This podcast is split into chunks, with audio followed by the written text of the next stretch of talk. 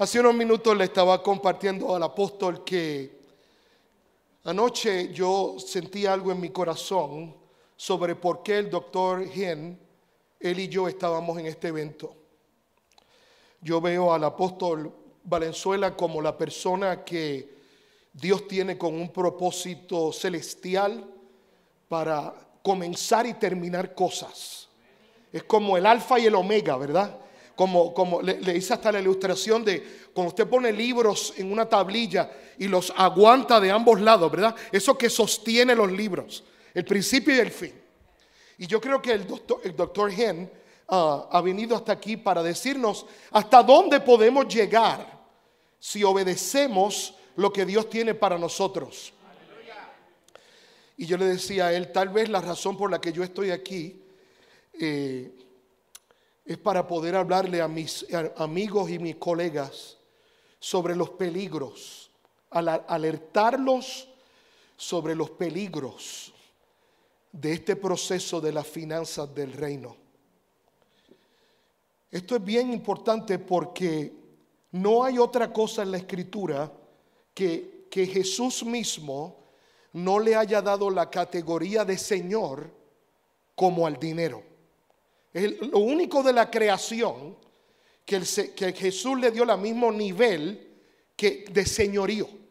Por eso es que eh, Jesús dice, nadie puede servir a dos qué?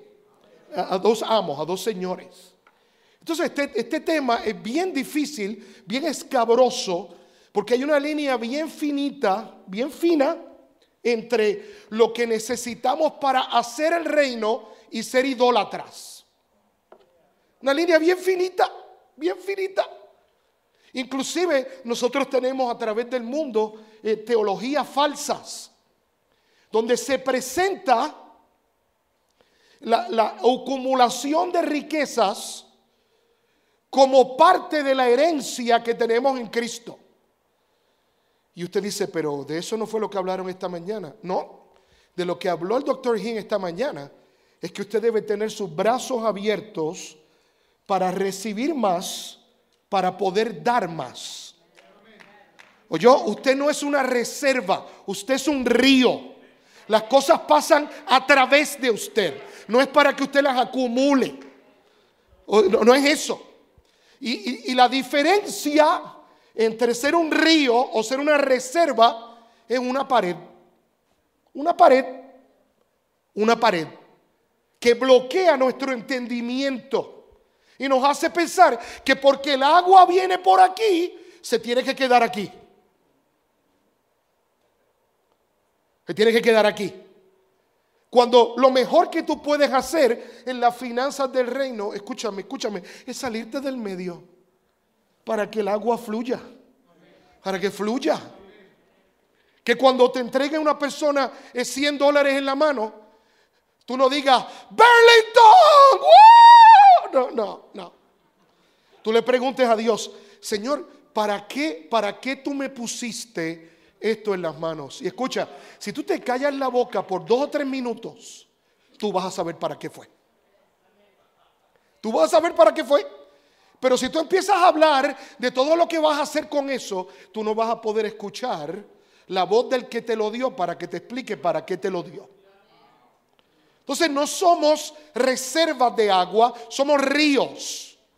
Y la diferencia entre que eso fluya y podamos ser conductos de bendición y se estanque y caigamos en idolatría en una pared. La pared de la falta de entendimiento.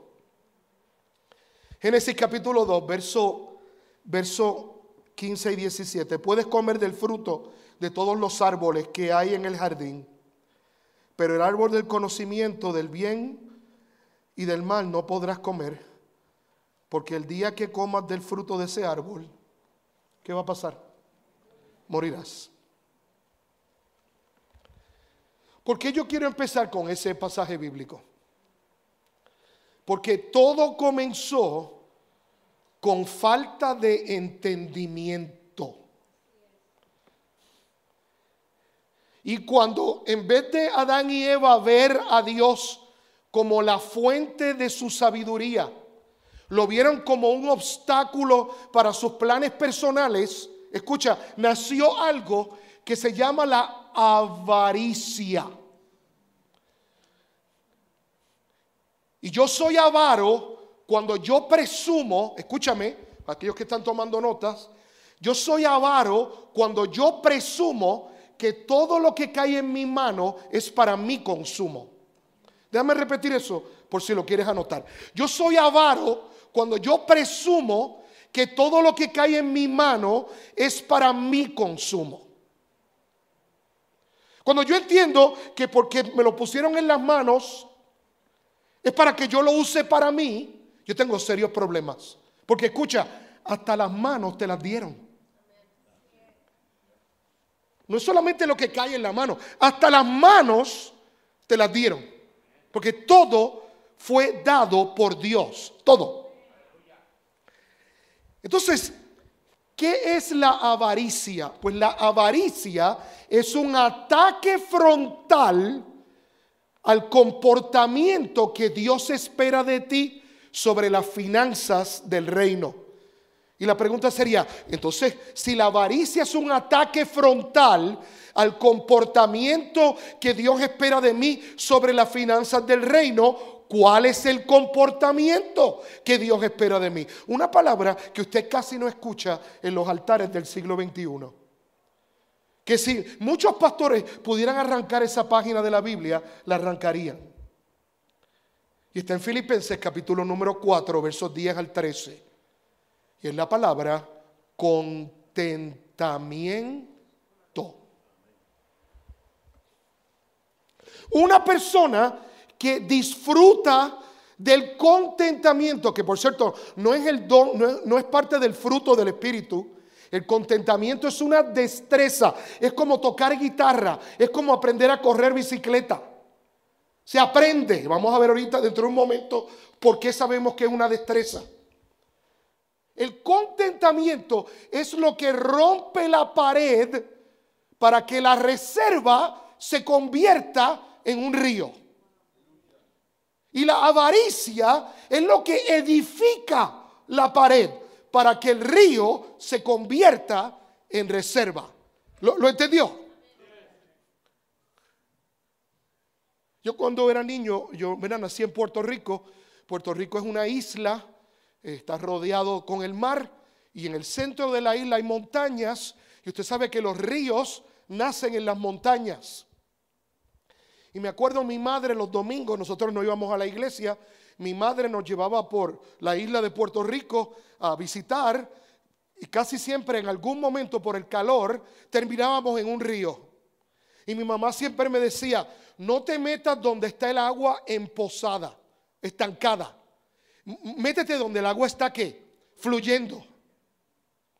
Y yo siempre le pregunto a la mamá, ¿por qué? me dice, porque cuando el agua está emposada se crean insectos y te puedes enfermar. Porque escucha, el estanque te enferma y el río te liberta y te sana. ¿Eh? Entonces, esto es bien importante porque cuando nosotros nos convertimos en reservas y no en ríos, ¿qué es lo que ocurre? Mírame, por favor, mírame. Después te duermes. Mírame ahora. ¿Ok? Escúchame.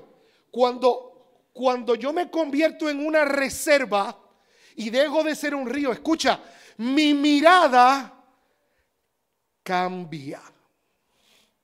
Y ahora mi seguridad no depende de Dios, sino que está ubicada en lo que yo he reservado.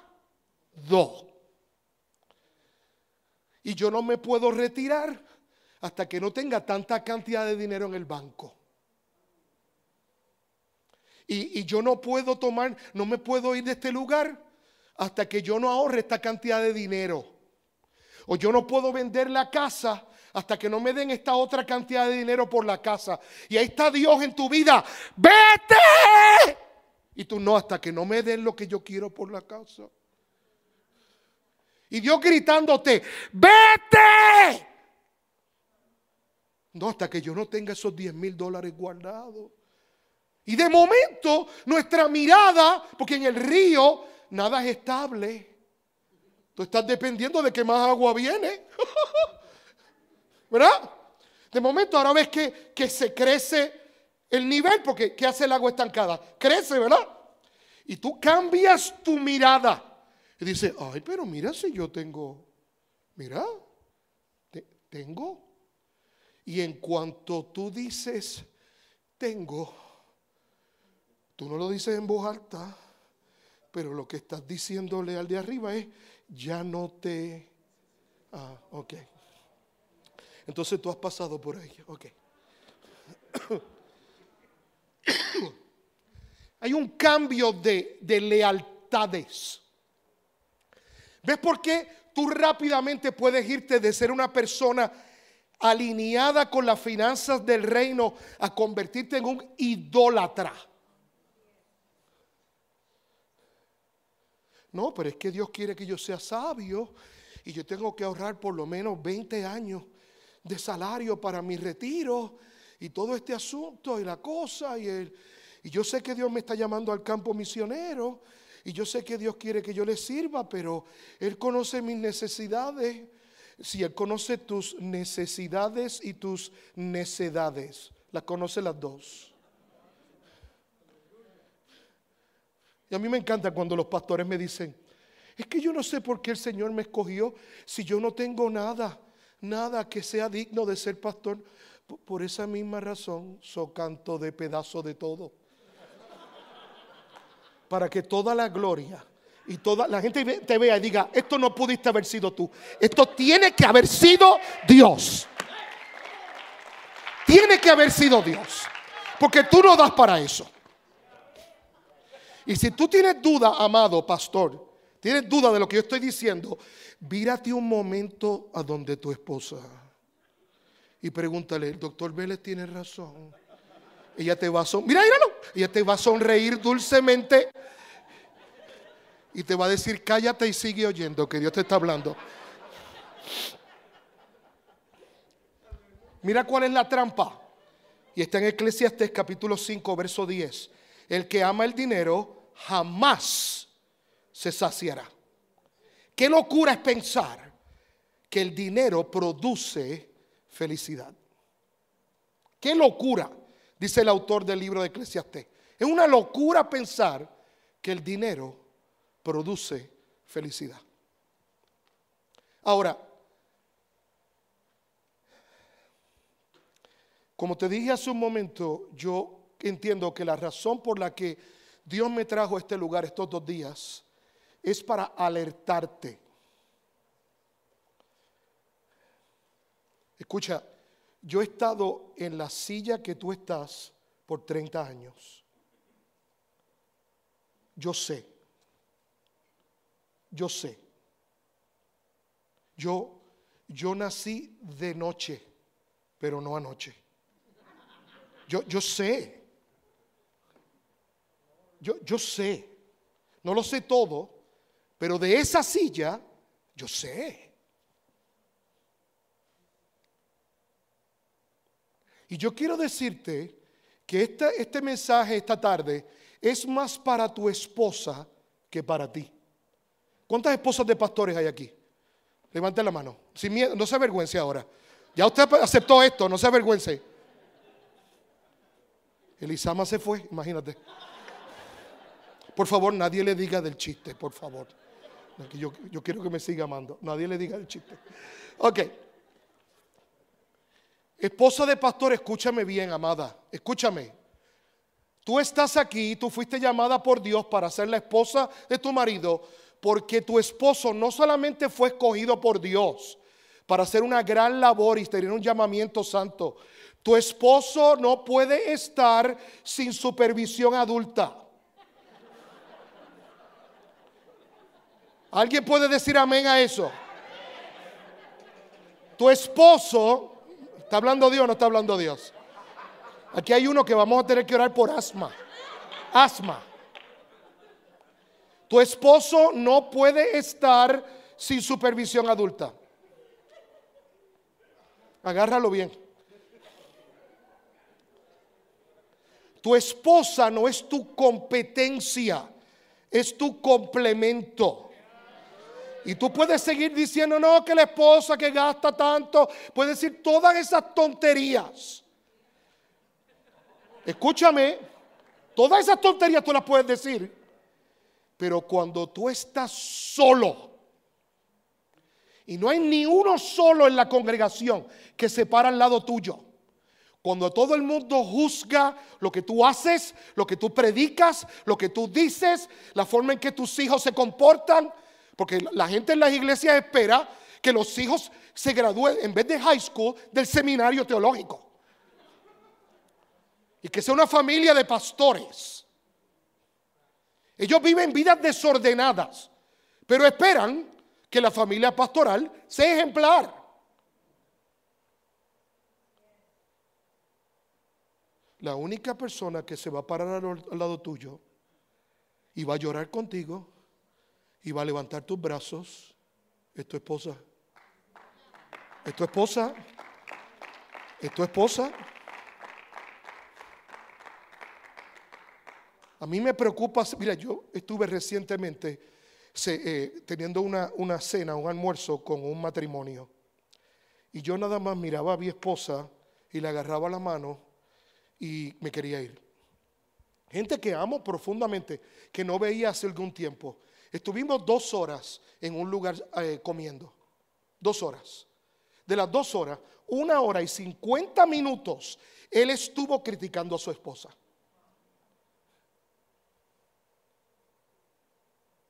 Yo te aseguro que ese hombre nunca se ha quedado una semana solo en su casa.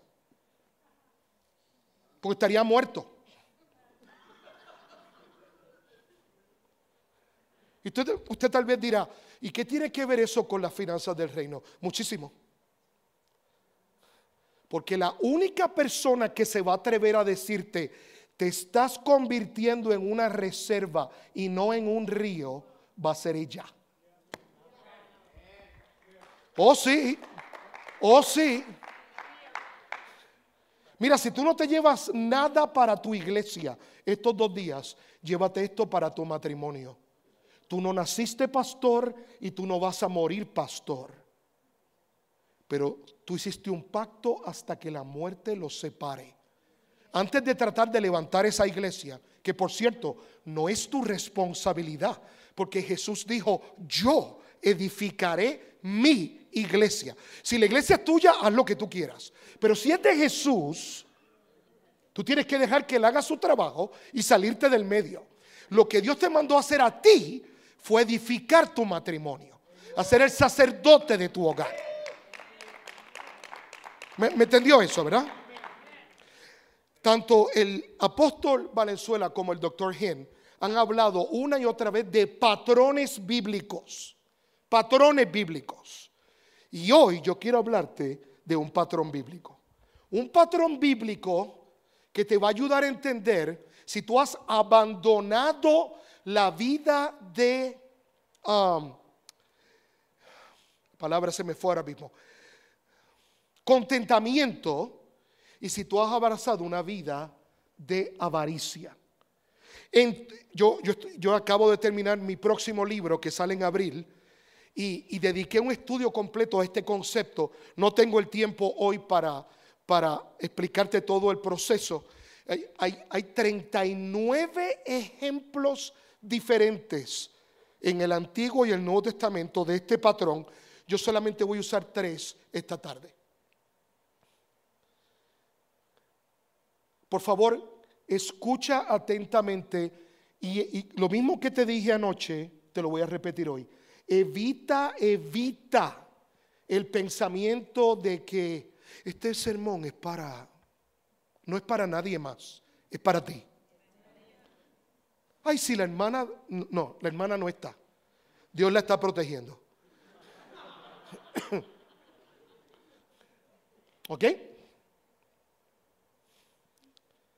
Y yo lo voy a resumir en cuatro palabras.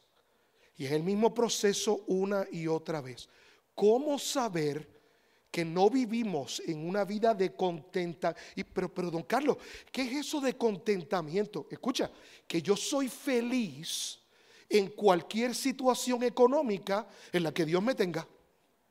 Que yo soy feliz. Porque escucha, Si tú te pones contento cuando tienes dinero y tú te pones triste cuando no tienes, tú a quien amas es a la provisión y no al proveedor. ¿Me entendió eso? Pero si tú eres igual feliz comiéndote el mejor manjar o una tortillita con un poquito de mantequilla, y tú eres igual de feliz, tú vives una vida de contentamiento. Porque tu mirada no se ha desviado, está enfocada en quién? En el Señor. Y, Jehová dio, y Jehová quitó, y bendito, alabado, glorificado, exaltado, honrado, levantado es su nombre para siempre. Pero si tú no puedes levantar las manos porque no tienes una cartera coach.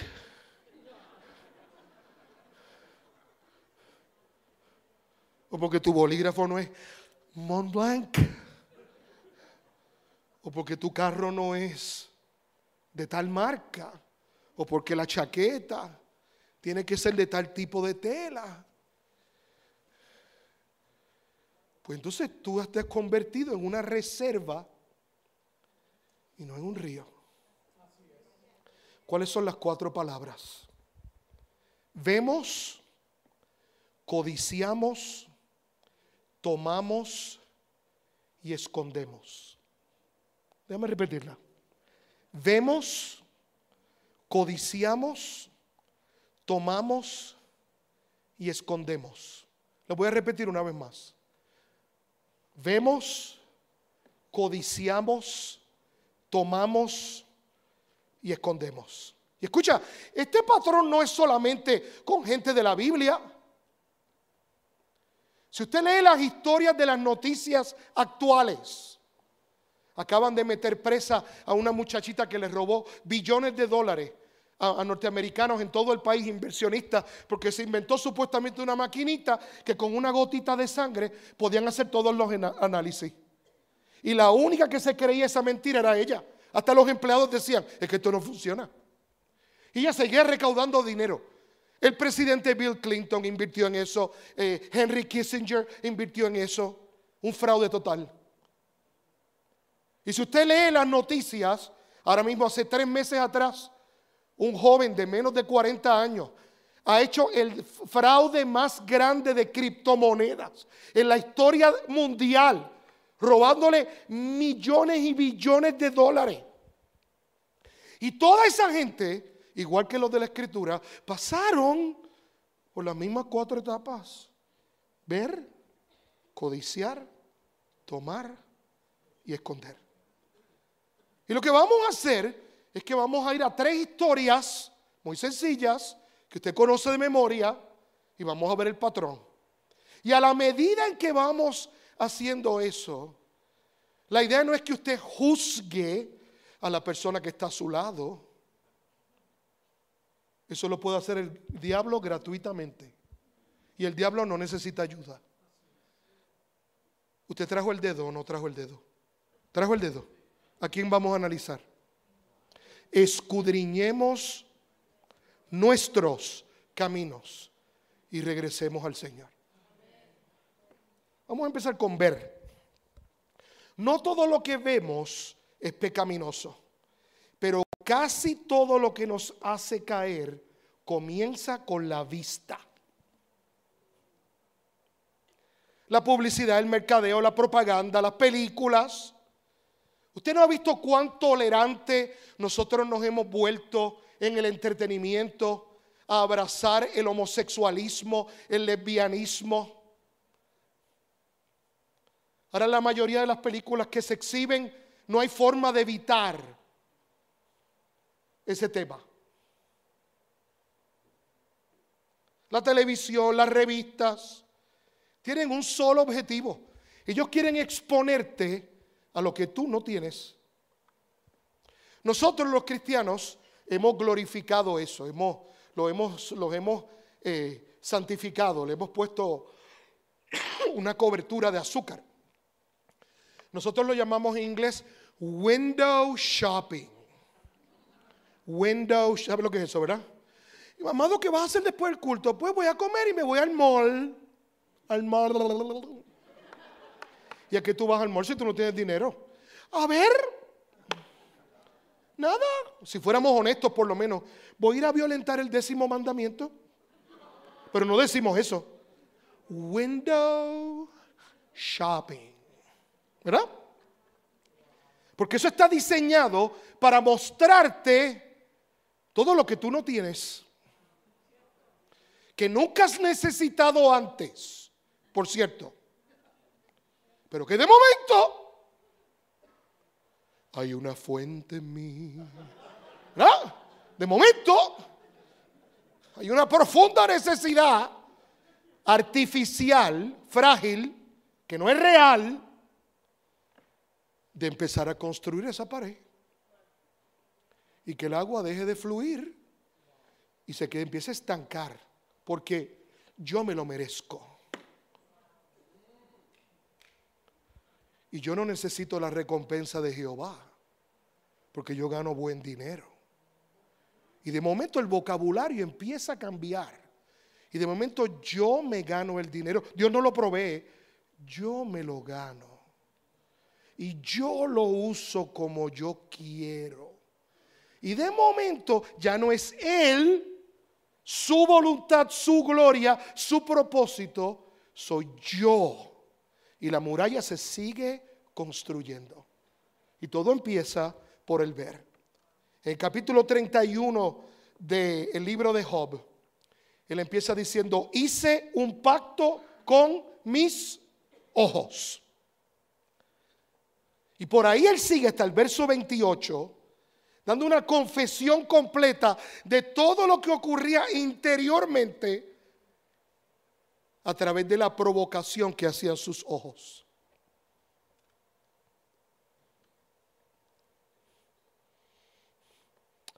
¿Cuándo fue la última vez que tú hiciste un pacto con tus ojos? Mira lo que David dice en el Salmo 101, verso 3. Me negaré a mirar cualquier cosa vil o vulgar. Detesto a los que actúan de manera deshonesta. No tendré nada que ver con ellos. Eso David lo escribió en un salmo. Una pena que la letra de esa canción se le olvidara. Porque eso fue exactamente lo que él hizo.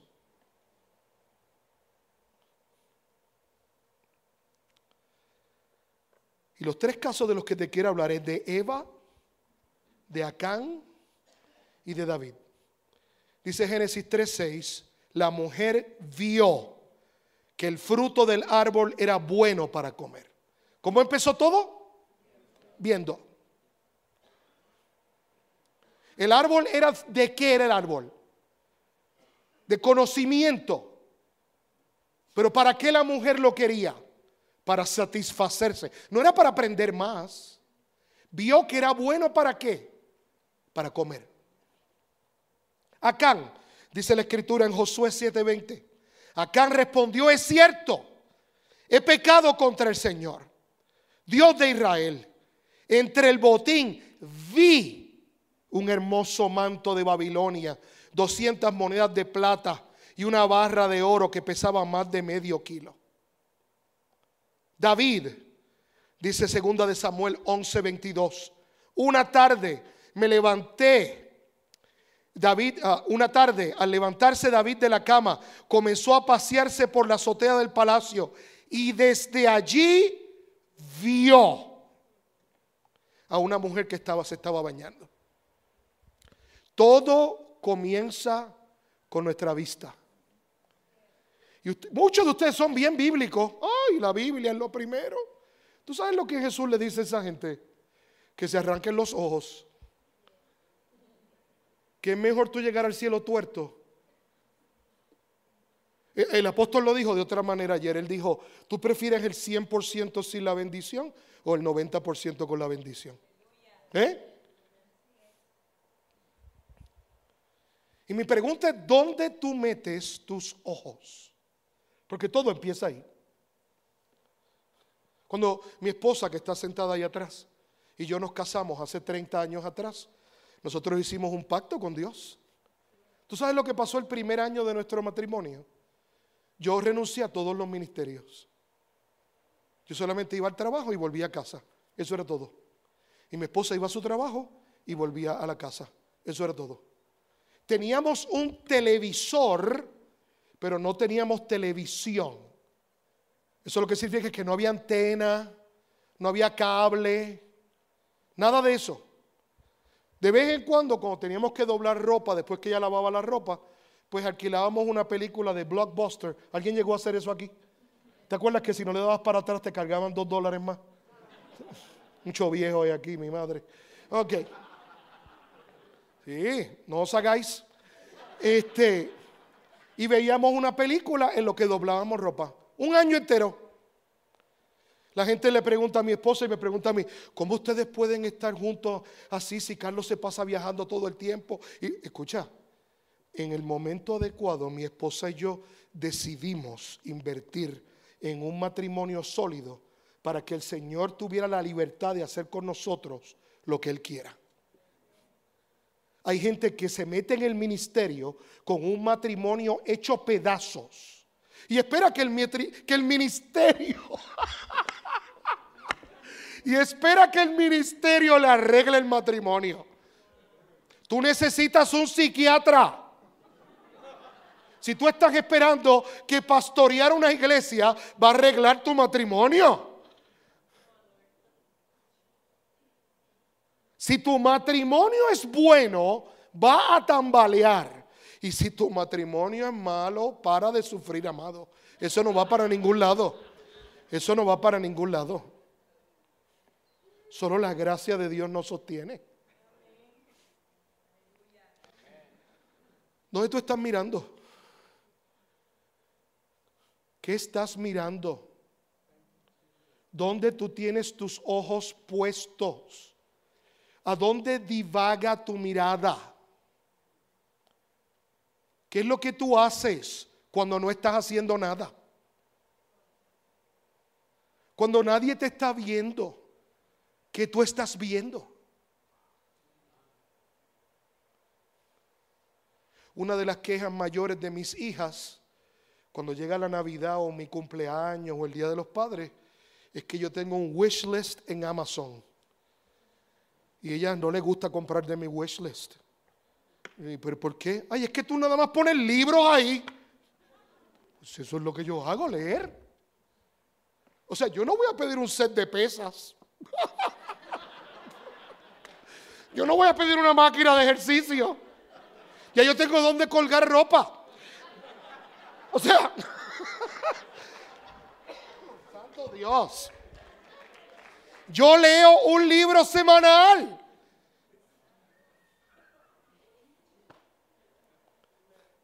¿A dónde flota tu mirada? Número dos, codiciar. Cada uno de nosotros codicia cosas diferentes el, inventor Benjamin Franklin decía, más fácil es reprimir la primera codicia que satisfacer la próxima. La tendencia general es a pensar que nos compararemos con otras personas peores, en peores situaciones que nosotros. Esto, es parte del proceso de codiciar. Decimos, por lo, por lo menos yo no estoy tan mal como este. Por lo menos yo no estoy tan mal como este. Y tú dices, ¿qué tiene que ver eso? Entonces, como yo no estoy tan mal, yo me merezco esto. ¿Entiendes? Yo, alguien me tiene que recompensar. Y yo estoy aquí para recompensarme a mí mismo. ¿Eh? Empezamos qué? Viendo. Y después comenzamos qué? Codiciando. ¿Nunca te has fijado que los ricos siempre son otros? ¿Verdad que tú nunca dices, no, yo soy rico? nunca tú vas a decir eso. Aunque tenga mil millones de dólares, tú siempre vas a pensar que los ricos son otros. Déjame explicarte algo. Si tú ganas más de 40 mil dólares al año en tu casa, si tú y tu familia reciben más de 40 mil dólares al año, el Banco Mundial dice que tú eres parte del 2% más alto de la población humana. ¿Tú sabías que más del 30% de la población humana vive con un dólar al mes?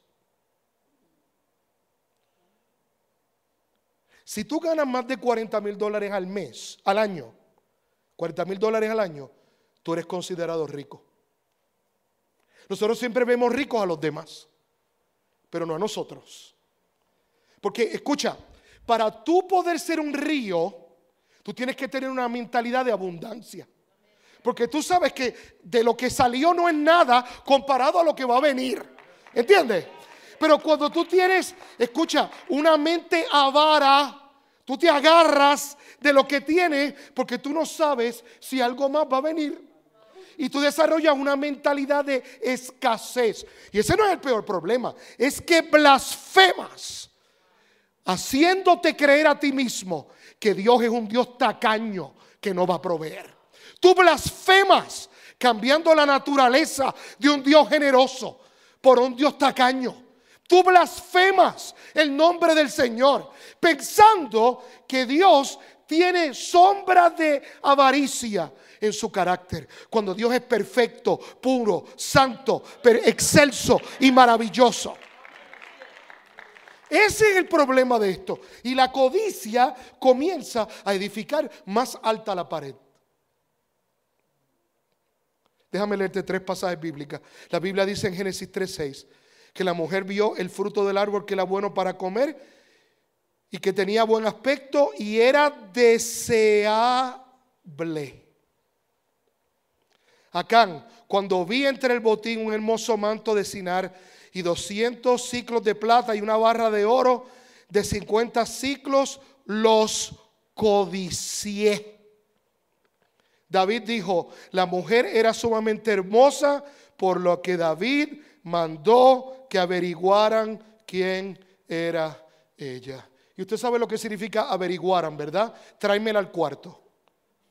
Yo averiguo. Yo soy el radiólogo, yo le hago la placa de rayos X. Así es esto.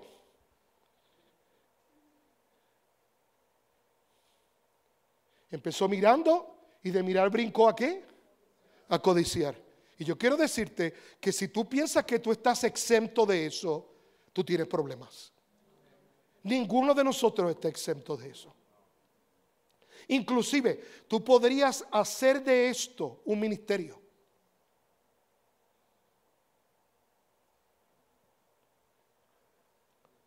Tú podrías utilizar la plataforma de tu altar para justificar todas estas cosas. En un momento vamos a hablar de eso. Tercer paso, tomar. El primero es cuál? Ver. El segundo, el tercero es tomar. Tomar es totalmente diferente a recibir. Es importante que tú lo anotes. Tomar no es recibir.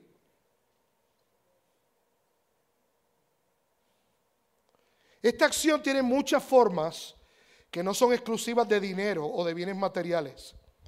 Tomamos de otros cuando solicitamos algo que sabemos que no pueden ofrecer. A veces yo tengo que ir a Cuba dos o tres veces al año a ministrar a pastores y a líderes en, en diferentes puntos de Cuba. ¿Y usted sabe lo que yo hago cuando yo hago mi maleta? Yo echo barras de proteína y llevo toda mi ropa y regreso con la maleta vacía. Yo dejo hasta mi ropa interior. Todo yo lo dejo. Si usted cree que el pueblo cubano no está sufriendo, es porque usted no ha estado allí. Allí hay generaciones que nunca han probado un pedazo de carne de res.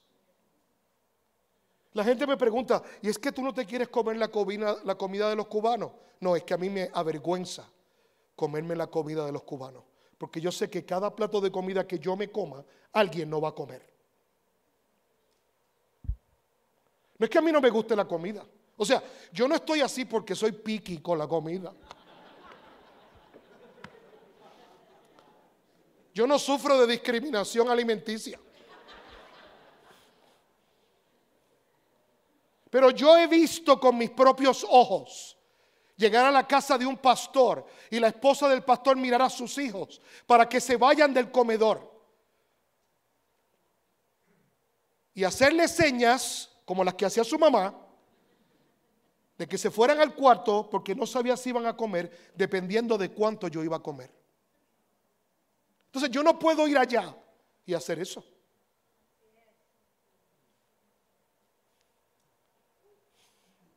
Y a veces cuando nosotros le demandamos a otros que nos den cosas que ellos no pueden dar,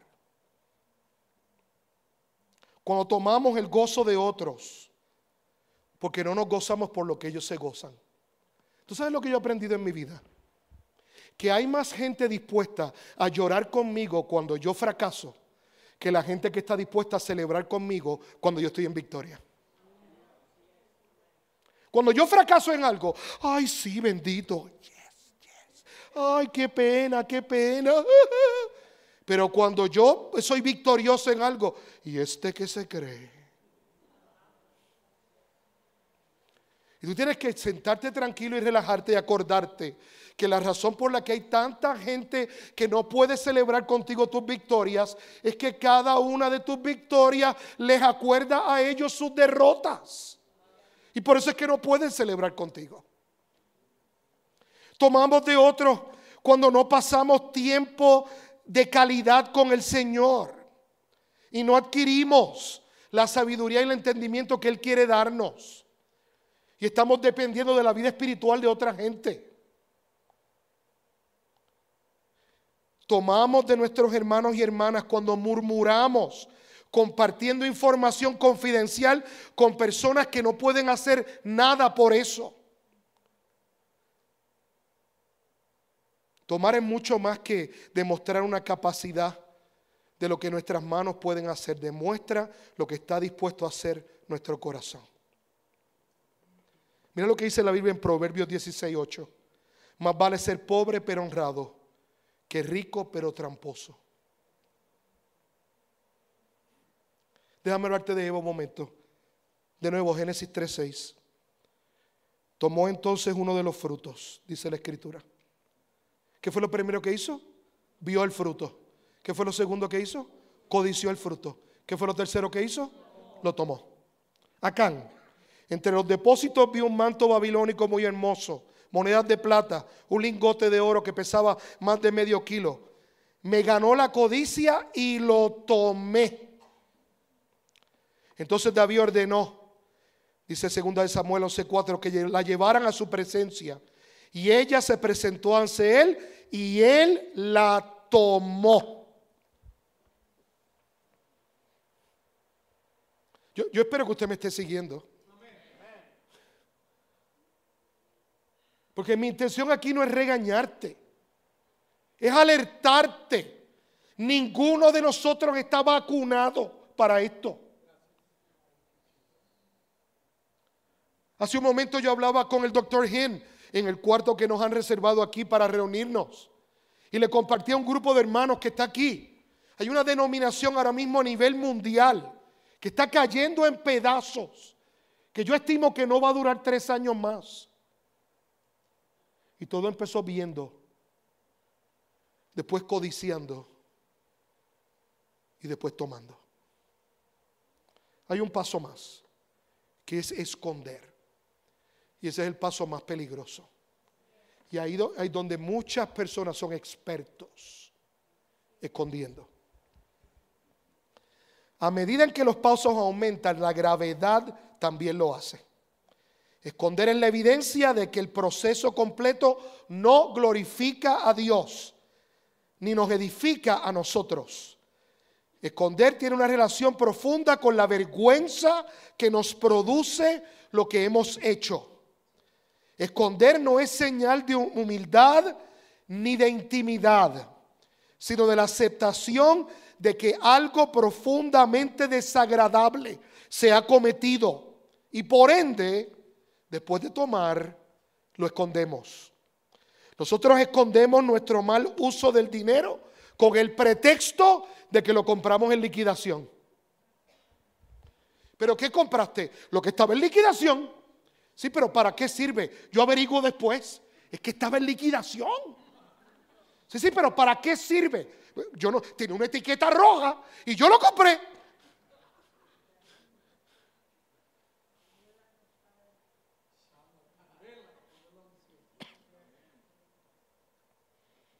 Otra manera de esconderlo es cuando hacemos transacciones financieras unilaterales en el matrimonio. Usted se pone a tomar préstamos y a sacar tarjetas de crédito y no le dice a su cónyuge. Usted no tiene idea, cuando yo viajo por todo el continente, las filas de personas, cuando damos seminarios de finanzas, la mayoría de ellas, mujeres. La mayoría de esas mujeres, viudas, que dos, tres meses antes vieron a sus esposos morir y se les rompió el corazón después de 30 o 40 años de matrimonio y dos, tres días más tarde lo quieren resucitar para matarlos ellas mismas. No que se muera de cáncer, que vuelva a vivir, que este lo estrangulo yo. Porque de momento, en cuanto el muerto está frío, llega la cuenta de la tarjeta escondida. Y llega la factura del préstamo escondido. Y llegan los hijos que nunca dijiste que tenía. Y llega el amante. Tú que eres diácono y que eres el santo en la iglesia. Y tu secretaria. Y todo eso empieza a salir para afuera. Hombres controladores y manipuladores que no le comparten a sus esposas nada. Hay mujeres que no saben pagar ni la electricidad en su casa. Ay, mi marido se encarga de todo. Pues mira, más vale que no le des más carnita, porque si el desgraciado se muere, tú no vas a saber qué hacer.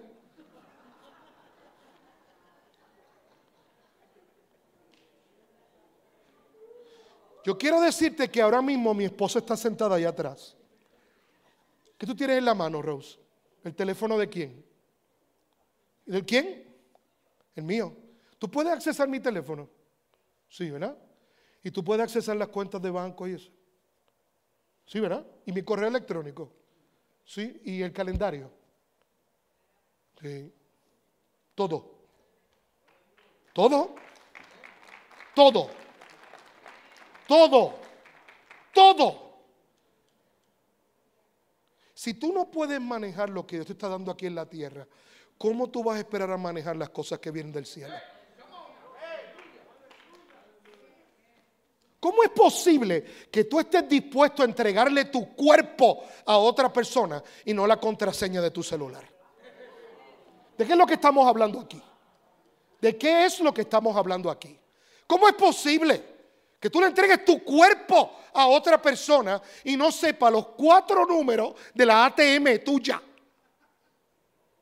Eso te deja saber a ti quién gobierna sobre tu vida y cuánto tú estás dispuesto a prostituirte con tal de que no descubran tu secreto.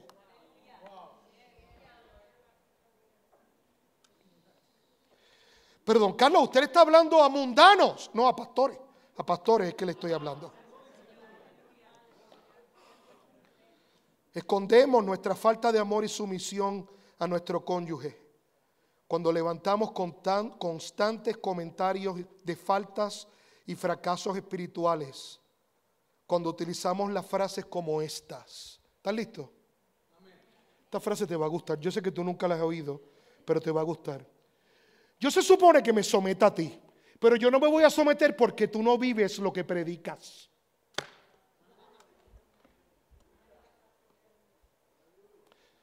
Como si la obediencia estuviera condicionada a la persona y no a Dios. ¿Ves que la mirada cambió? La muralla se levantó. El río dejó de fluir. Ahora es una reserva. Y en la reserva pensamos acerca de quién? De mí. Escondemos nuestras lenguas venenosas detrás de las peticiones de oraciones. Escondemos nuestros sentimientos por otros cuando creemos que lo hacemos por ellos, que lo que hacemos por ellos es más importante que lo que pensamos por ellos, de ellos. Porque a veces hacemos cosas buenas por gente que detestamos. Y, tú piensas que, que lo que tú hiciste fue lo que Dios vio y lo que tú pensaste no fue lo que Dios vio.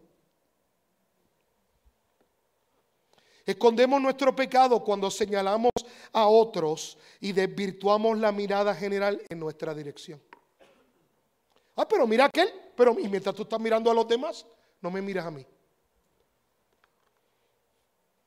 Es tan sencillo como cuando adquirimos un par de zapatos o una camisa y lo guardamos en el baúl del auto y después cuando no hay nadie en la casa lo guardamos en el armario y después cuando no hay nadie en la casa, hacemos un acto de magia con la bolsita y desaparece y lo ponemos en el gancho y de momento cuatro años más tarde, ¿y esa camisa?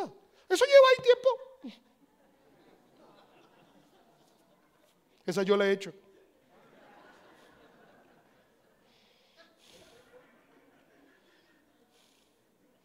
Tú también, déjate de cosas. Tú también, déjate de cosas. No os hagáis. ¿Tú sabes cuál, Amador, ¿tú sabes cuál es la ventaja de este, de este seminario? Que la mayoría de los pastores están cerca de las esposas. Y nunca, escucha, nunca los dos mienten a la vez. Cuando uno está tratando de disimular, la otra mire y dice. Y se sabe, se sabe. Escucha lo que pasó con Eva. El hombre y su mujer oyeron la voz de Dios, Génesis 3.8, que iba y venía por el huerto con el viento del día. Entonces corrieron a qué? A esconderse. Acán. Pero todo lo tengo escondido bajo la tierra, dice Josué 7:21.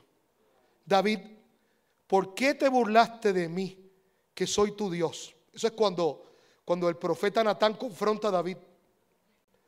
¿Por qué hiciste lo que yo prohíbo? En realidad no fueron los amonitas quienes mataron a Urias. ¿Por qué esto es importante? Porque eso fue lo que trató de hacer David, esconder el asesinato de Urias. Y, el profeta le dice, no, no, no, no fueron los, no, no, no, no, no, no, no, no, no, no fueron los amonitas. Tú lo mataste. Tú lo mataste. Y si tú ves el patrón, el patrón siempre es el mismo. ¿Cuál es el número uno? ¿El segundo? ¿El tercero? ¿El cuarto? Entonces, como te dije anoche, ¿esto tendrá alguna solución? Claro que sí. Si yo siempre te he amado.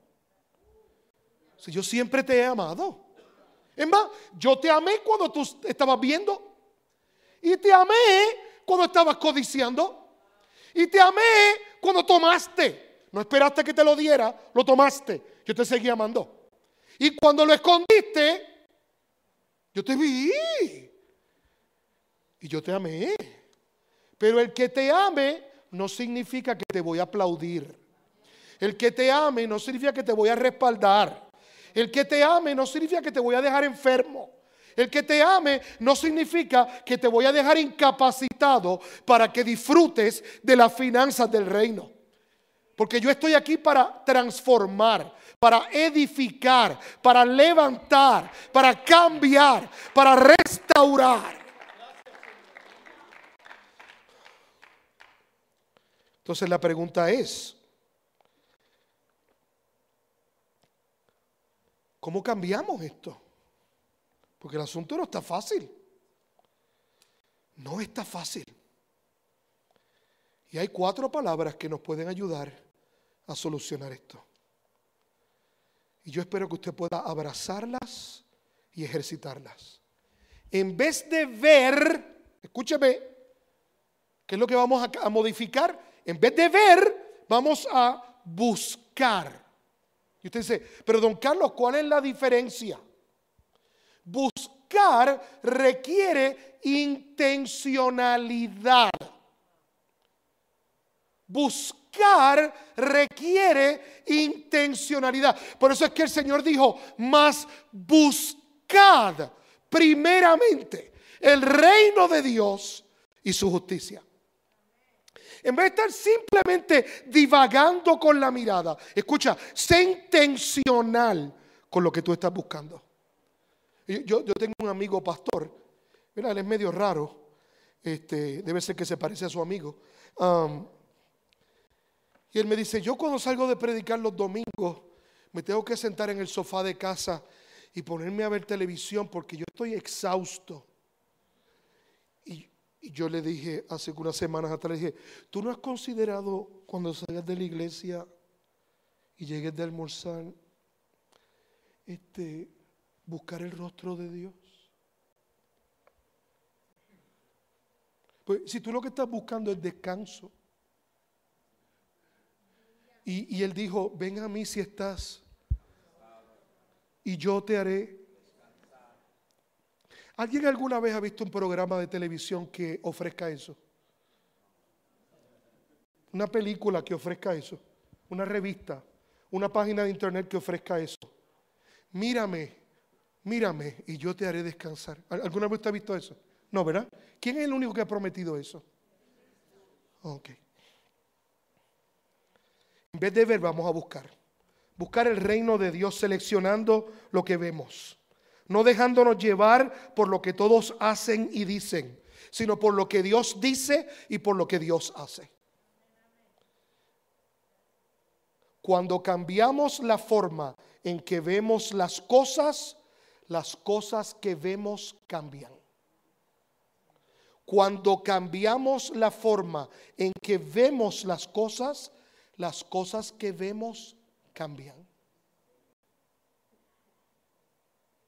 Tú siempre vas a encontrar lo que busques. Pedid, llamad. ¿Sí o no? Mateo 7 del 7 al 8. ¿Qué es lo que tú estás buscando? Porque lo que tú busques va a ser mucho mejor que simplemente dejar tu mirada flotar y ser capturado por cualquier tontería. O sea, déjame explicarte esto. Esto se está transmitiendo. ¿Qué problema? Este, las abejas nunca toman tiempo en explicarle a las moscas por qué la miel es mejor que la basura. ¿Tú entiendes eso?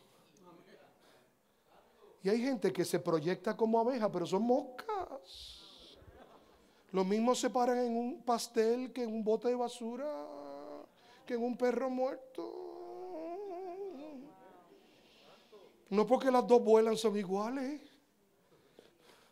Y tú nunca vas a ver una abeja tratando de convencer una mosca. La miel es mejor que la basura. Nunca. De acuerdo a donde tú buscas, eso es lo que tú eres. Eso se entendió, ¿verdad? Sí, no hay que... No, ok, ok. Vamos al número dos, sí. En primer lugar, de ver qué vamos a hacer. Buscar. Número dos, de codiciar. Vamos a desear. Escucha esto. ¿Cuál es la diferencia? Desear las cosas correctas. Desear a Jesús. Desear su carácter, su respuesta. Desear orar al Dios de este maravilloso universo. Aprender a considerar las cosas que Dios considera. Porque escucha, si tú lo puedes ver como Dios lo ve, tú lo vas a hacer como Él lo pide. La razón por la, tu carencia y la mía de obediencia es que no vemos las cosas como Dios las ve. Tú manejarías, el dinero mejor si pudieras verlo como Dios lo ve. Tú serías un río sin ningún problema si tú pudieras ver verlo como Dios lo ve. Tú ya hubieras perdonado a esa persona si tú pudieras verla como Dios la ve. Tú te hubieras reconciliado con esa persona ya si tú dejas de verla como tú la ves y comienzas a verla como Dios lo ve. Tú verías las deudas. Si tú vieras las deudas como Dios las ve, tú nunca tomarías prestado. Nunca. Porque la Biblia no condena la deuda, pero cada vez que habla de la deuda, habla de esclavitud. Ay, yo quiero tener la libertad de, conducir un auto esclavizándome un pago de siete años.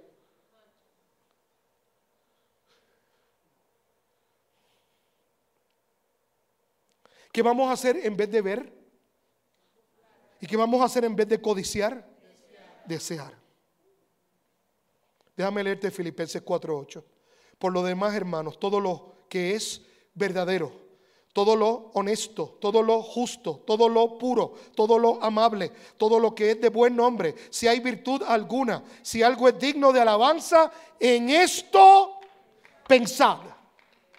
Pensad. Cuando yo era adolescente, mi primer pastor eh, que me discipuló, yo vine un día donde él le dije, pastor, yo este, tengo una lucha dentro de mí. Porque a mí me gusta, ¿verdad? De vez en cuando entretenerme. Este, y me han dicho que ver ciertas clases de películas es pecado, pero yo voy y las disfruto de lo más bien. Y él me dijo, yo te voy a dar una preguntita para que tú la evalúes y tú vas a saber si la debes ver o no. Pregúntate si Jesús se sentaría al lado tuyo a verla. Ya está. Tú no eres tan amigo de Jesús. ¿Verdad? Pues pregúntate si Jesús se sentaría a ver esa película contigo. Y tú vas a ver. Eso no es difícil. No, no es complicado. Ay, yo no sé si yo debo gastar todo el dinero en esto. Bien sencillo. Jesús se compraría eso. Eso que yo estoy comprando representa los valores del reino. Eso que yo estoy comprando me va a robar tiempo de mi familia. Mira, si algo han probado las redes sociales, yo creo que las redes sociales tienen un propósito divino en la tierra. Si algo han probado las redes sociales, es que el que tú no tengas tiempo para Dios es un mito. Es una mentira. El que tú digas que no tienes tiempo para Dios es una mentira. Si tú puedes pasar cinco horas en Facebook, tú, podrías orar media hora. ¿Tú no crees? Porque es que Facebook te da tanto. Uh, y tú creces tanto con eso. ¿Qué vamos a hacer con, con ver? Buscar. ¿Y qué vamos a hacer con codiciar? ¿Y qué vamos a hacer en vez de tomar? Lo que vamos a hacer es que vamos a dar. Dar. Cuando tú tienes, cuando tú eres una reserva y todo es para ti, tú miras el mundo distinto que cuando tú eres un río.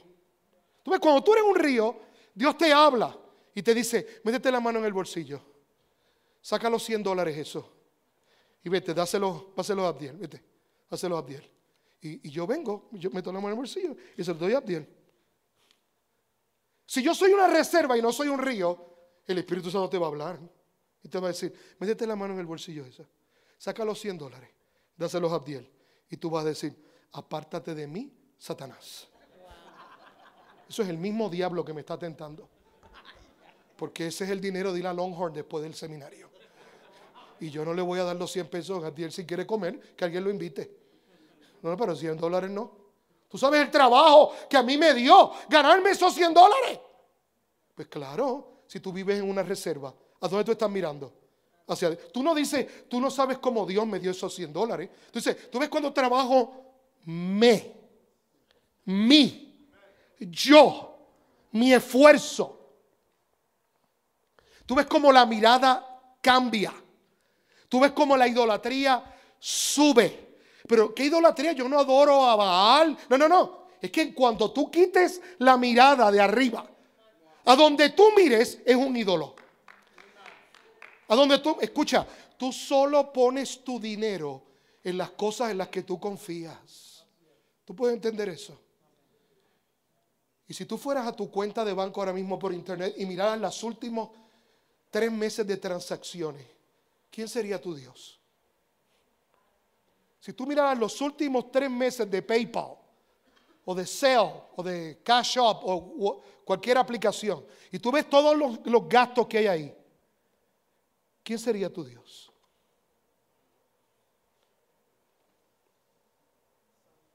Tome aire. Primera de Tesalonicenses 5:18. Dad gracias a Dios en todo, porque esta es la voluntad de Dios para con vosotros en Cristo Jesús. Puedes comenzar agradeciendo de que eres mayordomo y no dueño. Eso es lo que yo le doy gracias a Dios todos los días. Yo no sirvo para ser dueño, porque el dueño es el responsable. Y yo no soy bueno en eso. ¿Entiendes? Yo no soy bueno en eso. Dios es mucho mejor que yo en eso. Dios es mucho mejor. Escucha, si yo no puedo casi manejarme a mí mismo, ¿cómo tú crees que yo puedo manejar algo más? Entonces, dale gracias a Dios por eso. Dale gracias a Dios de que puedes dar generosamente. Prueba tu, mira, es, estírate. Es más, yo te voy a lanzar un reto. Algunos de ustedes le van a devolver dinero de su planilla de contribución sobre ingresos, de sus taxes. Yo te voy a retar. ¿Qué tú vas a hacer con eso? ¿Ir a Costco a comprar un televisor más grande? Porque estás miope y no puedes ver el partido. ¿Qué tú vas a hacer con ese dinero? Hay gente aquí que está loco por llenar los impuestos para que le devuelvan dinero. ¿Qué tú vas a hacer con eso? ¿Qué tú vas a hacer con eso? Ah, yo me voy a la playa, porque en el paso no hay playa. Yo voy a construir una piscina en la casa. ¿Y qué si yo te dijera que el dinero que tú pagaste y el que te están devolviendo no es tuyo? Y que tú le debes preguntar al dueño qué hacer con eso. Yo recuerdo cuando yo tenía 18 años, era gerente de un restaurante de comida rápida. Y el 24 de diciembre me pagaron mi bono de Navidad. Y era una cantidad considerable para, para mí en ese momento. Y me acuerdo haber cerrado el restaurante a las 8 de la noche y salir corriendo a mi iglesia porque había un culto de víspera de Navidad en la iglesia. Y ese día se le ocurrió a mi pastor recoger una ofrenda especial. Tenía 18 años. Este asunto de ser generoso no estaba en mi nómina. ¿Oyó? Yo quería comprarme un carro deportivo, un equipo de sonido, todo este asunto. Y yo tenía el cheque así en el bolsillo. Y se para el pastor al frente. Y así como los sabios de Oriente. Y yo dije, aquí ese fue usted. Que trajeron ofrendas al niño Jesús. Nosotros hoy. Y yo empecé, rapto, rapto. Yo, yo prefería que Dios me llevara. Rapto, rapto. Y de momento se paran aquellas señoras con, con los envases a Yo decía, Dios mío, no, no, no. Y tuve que buscar el bolígrafo y sacar el cheque y firmarlo por detrás. Y con lágrimas en mis ojos pasar al frente y dejarlo allí. La gente pensaría que estaba ungido ese día.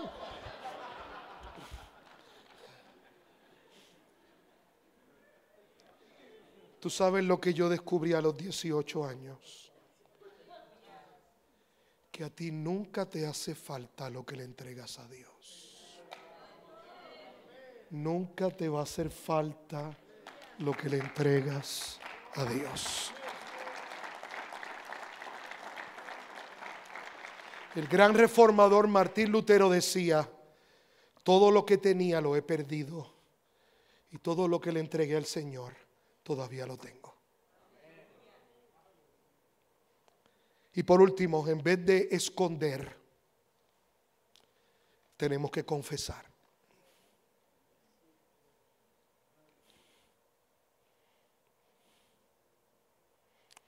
Jesús entiende que porque fue confrontado con toda tentación,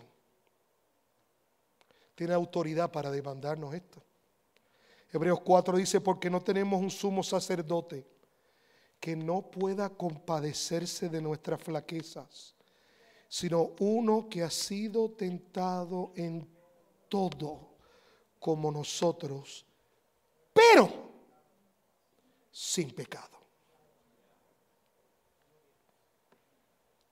Y en vez de esconder, tenemos que confesar.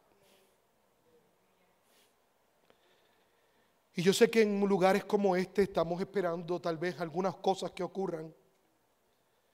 Pero yo quiero retarte con algo. Te reté con lo del el reintegro de los taxes. Déjame retarte con algo más. Tú tienes que regresar a tu hogar y sentarte con tu esposo o con tu esposa y decirle, esto es lo que hay, esto es lo que hay, este es el password, este es el username, y tú puedes accesar aquí cuando tú quieras. Aquí está el teléfono. Este es el código. Esto es esto. Esto es esto. Esto es esto. Tú puedes accesar en cualquier momento. E, esto es tuyo. Dejamos de ser dos para ser uno. Esto yo se lo mando a mi mamá todos los meses. ¿A esa arpía? Sí, a esa arpía. Yo se lo envío todos los meses. A todos los meses. Y esto se lo envío a esta persona y este préstamo yo nunca te había hablado de él, pero debemos hasta los intestinos, y esto es esto, y esto es esto, y esto es esto, y esto es esto, y esto es esto. Hay gente que quiere construir grandes imperios para Dios y no saben manejar la persona con la que se casaron. La transparencia es fundamental en las finanzas del reino. es fundamental en las finanzas del reino. Hace unos, unas semanas atrás, yo estuve en el mes de enero viajando incesantemente desde enero 7 hasta enero 31, incesantemente. Y por ahí el 25 de enero yo recibí una llamadita telefónica de aquella joven que está allá atrás y me dice, ¿a dónde tú diste el diezmo? Que eso no ha llegado a donde siempre llega. Yo, mi amor, estoy, estoy como cinco en un zapato, dame una oportunidad. Y estaba dando un webinar y estaba contestando preguntas y le dije a otra persona, contesta tú las preguntas. Y me metí en el teléfono y, y, y lo entregué. Ahora, lo que yo te quiero contar no fue que yo lo di. Es que ella sabía que yo no lo había dado. ¿Usted está entendiendo esto? Nosotros no le podemos pedir a nuestra iglesia que sea transparente si nosotros no somos transparentes. No le podemos pedir a la iglesia que sea generosa si nosotros no tenemos un carácter generoso. Nosotros no podemos decir a la gente que fluya como un río cuando nosotros somos un estanque. Que miren arriba cuando nosotros estamos mirando abajo. Uno de los más grandes teólogos del siglo pasado, el doctor Tozer, decía, cualquier posesión temporal puede ser tornada en riqueza eterna. Lo que le entreguemos a Cristo será tocado inmediatamente con la inmortalidad. Y yo estoy seguro, seguro, seguro que, que Dios tiene un propósito hermoso para tu vida financiera. Usted ha escuchado del doctor Hen las promesas que Dios tiene para ti si tú sigues los mandamientos del Señor. Has escuchado del apóstol Valenzuela el fundamento. Anoche te hablé de la importancia de la honra. Y si tú no tienes la capacidad de poder honrarte a ti mismo, ¿cómo tú vas a poder honrar a Dios? Si tú no puedes ser honesto contigo mismo o contigo misma, ¿cómo tú vas a ser honesto con Dios? Hay un patrón en la Biblia. Un patrón que puede destruirnos. Ver, codiciar, tomar y esconder. Y tal vez usted me diga, pero don Carlos, es que yo he hecho ese patrón pero es que eso fue lo que aprendí de mi familia. Si usted hubiera conocido a mi papá, usted sabría que bien estoy yo comparado a lo que él me enseñó. Y escucha, tal vez tú tienes razón. Esto es lo que yo quiero decirte. Tú tienes un papá nuevo. Tú tienes una familia nueva. Los perros viejos todavía pueden aprender trucos nuevos. Y en vez de ver, codiciar, tomar y esconder, podemos buscar lo de arriba, desear lo de arriba, dar hacia arriba y confesar en nuestra vida. Tal vez usted piense que yo solamente hablo de malas noticias. Yo quiero decirle que ese no es mi propósito.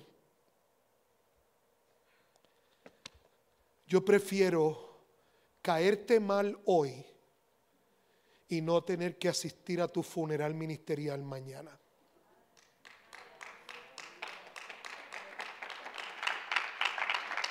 Escúchame, nosotros ya no nos podemos dar el lujo que ni uno de ustedes caiga. Apóstol, basta ya. Basta. Y si tú estás metido en problemas hasta las narices, tú tienes gente en cobertura, tú estás bajo la cobertura de ellos. Levántate. Deja la cobardía. Y ven con valentía, abre tu corazón. Diles, amado, amada, mira, estoy en problemas. Yo te garantizo, escucha, que el mismo Dios que dijo, yo siempre te he amado, es el que gobierna la mente y el corazón de los que están en autoridad sobre ti. No esperes a que sea demasiado tarde. Pero no podemos darnos el lujo de tener otra historia más de otro pastor fantástico, lleno de talentos y de habilidades, que no tiene carácter. Y yo sé que esto no es lo que tú quieres oír.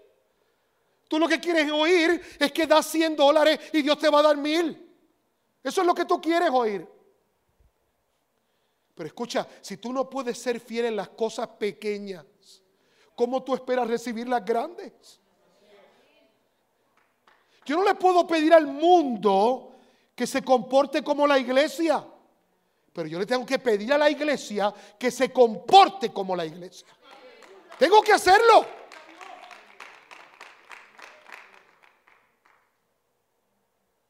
Y esta tarde, tú has escuchado el patrón. El patrón que te lleva a la avaricia y el patrón que te lleva al contentamiento. Tú has visto qué es lo que te puede llevar a ser un río y qué es lo que te puede llevar a ser una reserva. Y lo que los divide es una pared, lo que los separa es una pared. Y en esa pared es que está la diferencia, no solamente para hoy, sino por toda la eternidad. Una cosa más y termino.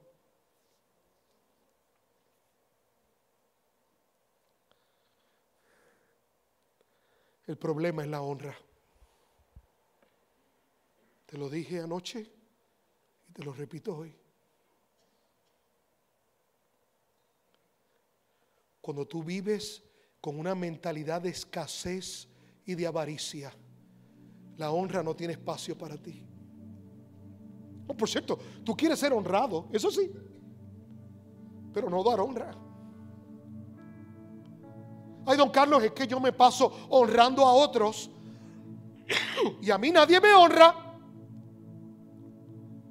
Pues si tú estás honrando para que te honren, resbalaste y te mataste. Porque eso no es el objetivo. O sea, yo quiero decirte que ninguno de los apóstoles originales aceptó el trabajo por el plan médico o por el 401k o por el plan de retiro, o por, los apartamentos de, de adult living que el Espíritu Santo hizo para ellos. Todos ellos, excepto uno, murieron como mártires. A ninguno le hicieron una estatua y le dieron una placa y los levantaron y dijeron que grandes hombres. A ninguno. La tradición hasta dice que el apóstol Pedro dijo, no, no, no me crucifiquen al derecho.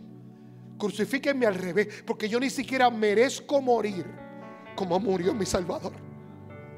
Si tú lo que estás buscando es honra para ti, te equivocaste.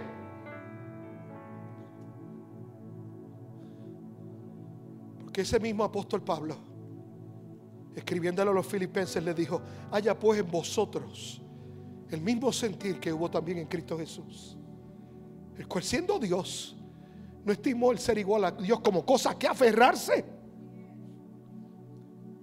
Sino que estando en esa condición, decidió convertirse en hombre, tomando forma de siervo, llevándolo hasta la muerte y muerte de cruz. Y cuando tú quieres una exaltación sin cruz, como tú quieres un nombre sobre todo nombre, sin corona de espinas, estamos en serios problemas. Yo no le estoy hablando a una congregación. Yo no estoy hablando a miembros de iglesia. Si usted está aquí en miembro de la iglesia, lo siento mucho. Le cayó el agua que no era para usted.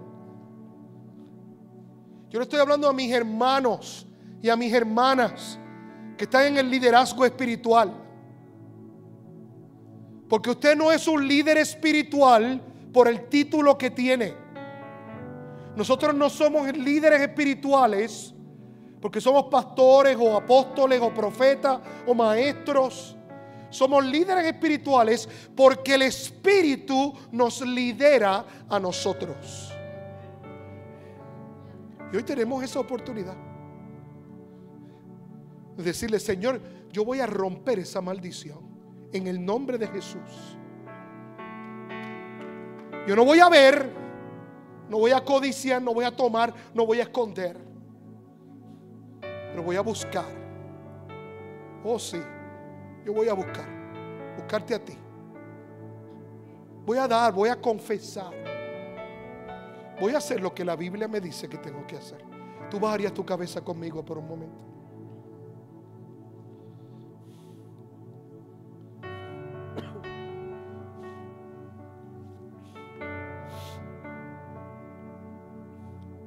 Toda cabeza abajo, todo ojo cerrado.